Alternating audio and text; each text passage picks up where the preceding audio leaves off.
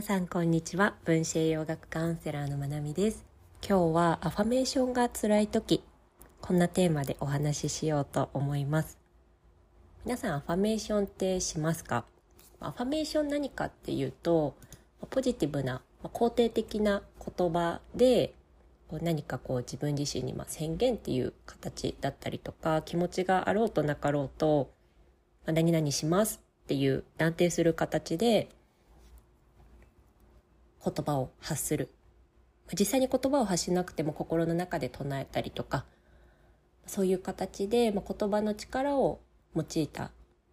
行為ですね。そう。アファメーション私もしますが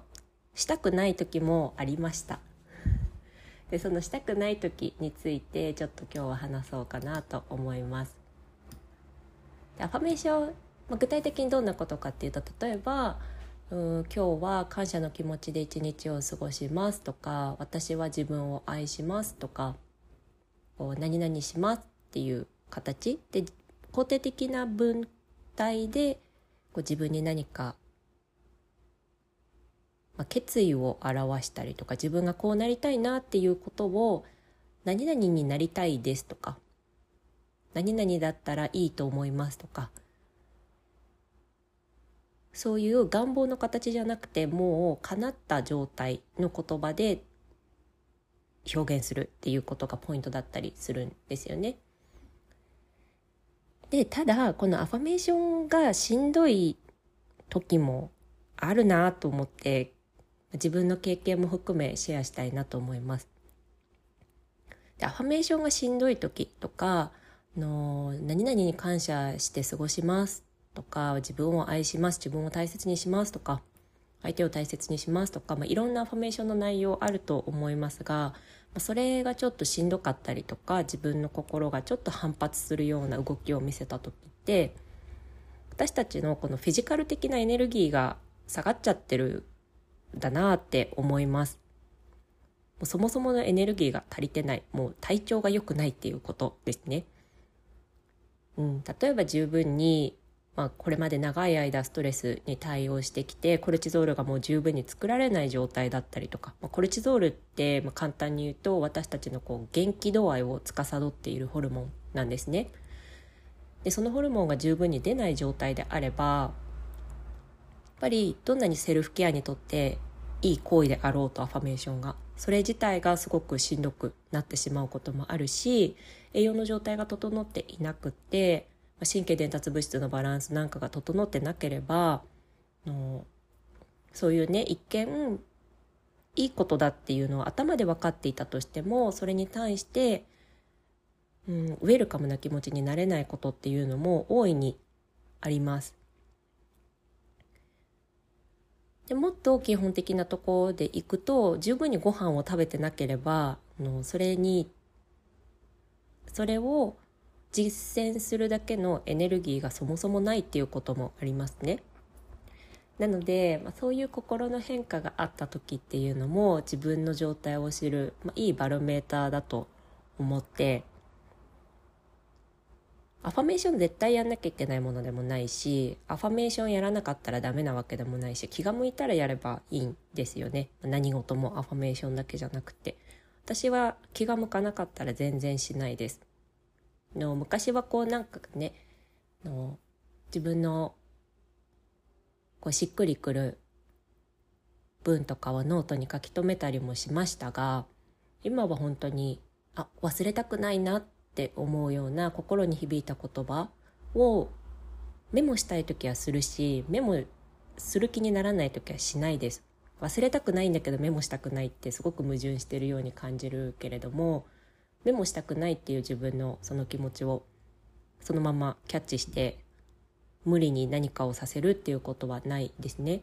からアファメーションも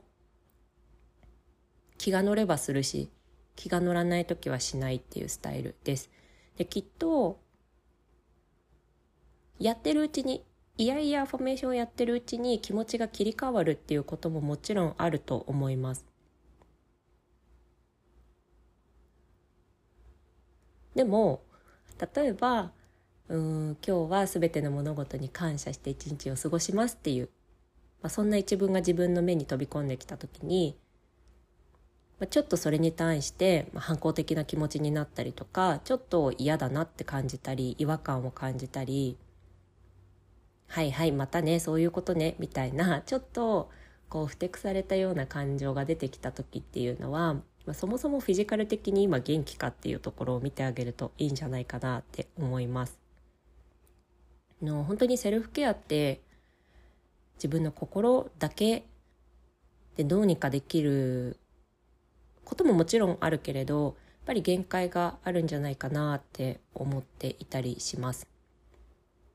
っていうのもやっぱりストレスのかかり具合とかで栄養の消耗っていうのも変わってくるんですよね。でストレスによってフィジカル的にダメージを受けますあの心が疲れるとかだけじゃないんですよねあの事実として私たちの体の細胞が傷つくんですからストレスって本当に目に見えないものだけれどもそれによって私たちの体は本当に文字通りダメージを受けるもう心がズドンって重くなるとか学校に行きたくない仕事に行きたくないっていう感情になるだけじゃなくってあのフィジオロジカリー的にダメージを受けます。なので身体的にダメージを受けるっていうことはそれを修復するために使われる栄養素もあるっていうことだしダメージを受けた時にうーん浪費されちゃう使われちゃう栄養素もあるっていうことなんですよねだからそこの補充をちゃんと十分にしていってあげなければストレスっていうことから栄養の不足につながることもあります。そうから、まあ、セルフケアって大きく言った時に、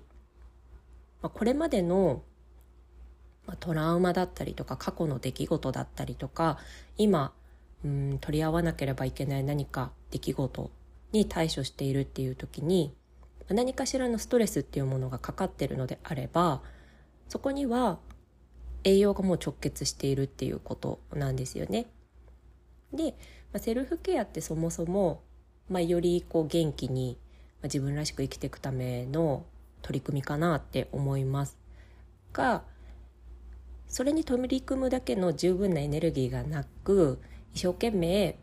うんアファメーションだったりとかジャーナリングだったりとかいろんなやり方あると思いますが心とか意識に問いかけることだけをやっているとそのエネルギーがねそもそも体の中で十分にエネルギーを作れてなかったり体に十分なエネルギーを取れてなかったりする状態であればその取り組み心に働きかける取り組みの前進度合いっていうのはちょっと落ちちゃうんじゃないかなっていうのが私が感じてるとこだったりします。なので本当に心と体どっちもからアプローチできると本当にいいよなって思います。本当にそうもう一回大事なのでお伝えするとストレスって目に見えないけど私たちの体は本当に文字通りダメージを受けます。目に見えないことだけどストレスって私たちの脳が判断したものからそれをきっかけに私たちの体ではストレス反応っていう反応が起きてホルモンが動いてでそのホルモンによって八つ当たりじゃないですけどとばっちりじゃないですけど別のところがダメージ受けたり別の組織だったり器官だったりっていうとこがダメージを受けたりっていうことが起きてます。それがストレス反応なんですよね。そう。で特にやっぱりストレスセルフケアに取り組もうって意識的になる人の多く私も含めてですけどやっぱりどこか生きづらさを感じてたりとか、まあ、過去にあった出来事をうまく自分の中で消化しきれてなかったりとかどうしていつも自分ってこうなのかなってこううん。ねもっと生きやすい自分がいるはずだなってなんとなく感じたりとか何かねこう今よりもいい状態になりたいなとか過去のこういったことがあって思ってる方がほとんどかなって思います全く何にもなかったらセルフケアっていうワードなんて全然引っかからないと思うんですよね。でまあそれがあってもなくてもいいですけどそういう人の場合ってやっぱりストレス度合いって大きいと思います。そうの場合やっぱり十分な栄養のケアっていうのも必要だし十分に食事からエネルギーをとってるってことも大事から是非のセルフケアを一生懸命取り組んでいる方は食事も一緒に合わせて取り組めるといいのかなって思いました。で細かく一人一人どの食事が合うのかっていうのはのカウンセリングでしかお話ができないですなんでかって全然知らないし多分聞いてくださってる方で今この時点で全く同じ食事法が合う人って何人いるのか疑問なぐらいです本当にそれぞれその人の今の状態これまでの健康状態とかいろんなファクターからその人に合う食事って変わってくるので一概には言えないっていうところですね。けれどもまずは3食きちんと食べることで、まあ、丁寧に作られたご飯を食べれるといいですねあったかいものを。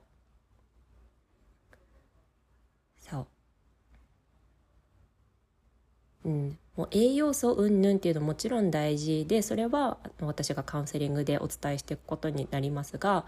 あのみんな共通してできることはあったかくて丁寧に作られたご飯をゆっくりいただくことかなって思います。ね、主食があって副菜があって汁物があって炭水化物とタンパク質と適度に脂質もあって良質の脂質もあってある程度のバランスが取れてればまずはね心を元気にするためにはって思います。もちろんあれやこれやって細かいとこ言っていけばいろいろありますがそうぜひあのセルフケアを一生懸命頑張りつつもプロテインバーだけでお昼を済ませたりとかでコンビニのおにぎり1個で終わらせたりっていうことがないといいなって思いますもちろんねコンビニのおにぎりもプロテインバーも使い方によってはすごくいいものだったりするので全部否定するつもりはないですが、ね、アファメーションの言葉すらもちょっとしんどいなっていう時はのまずは体側に元気をエネルギーを十分に入れてあげるっていうことも忘れずにやってほしいなと思いました。はい、今日はこんな感じでアファメーションがしんどい時っていうテーマでお話をしました。でも最近ポッドキャストの感想を DM とかメールでくださる方が多くてすごく嬉しいです。やっぱり一人でこうやって配信してると一方通行なんじゃないかなとか聞きたいことからだいぶ離れてるんじゃないかなとか私の話し方大丈夫かなとかいろいろ気になるところはあったりするので、ね、質問だったり感想だったりとか送ってもらえるっていうのはすごく心強いなって思っています。送ってくださった皆さん本当にありがとうございます。これからもどうぞよろしくお願いします。皆さん最後まで聞いてくださってありがとうございます。良い一日をお過ごしください。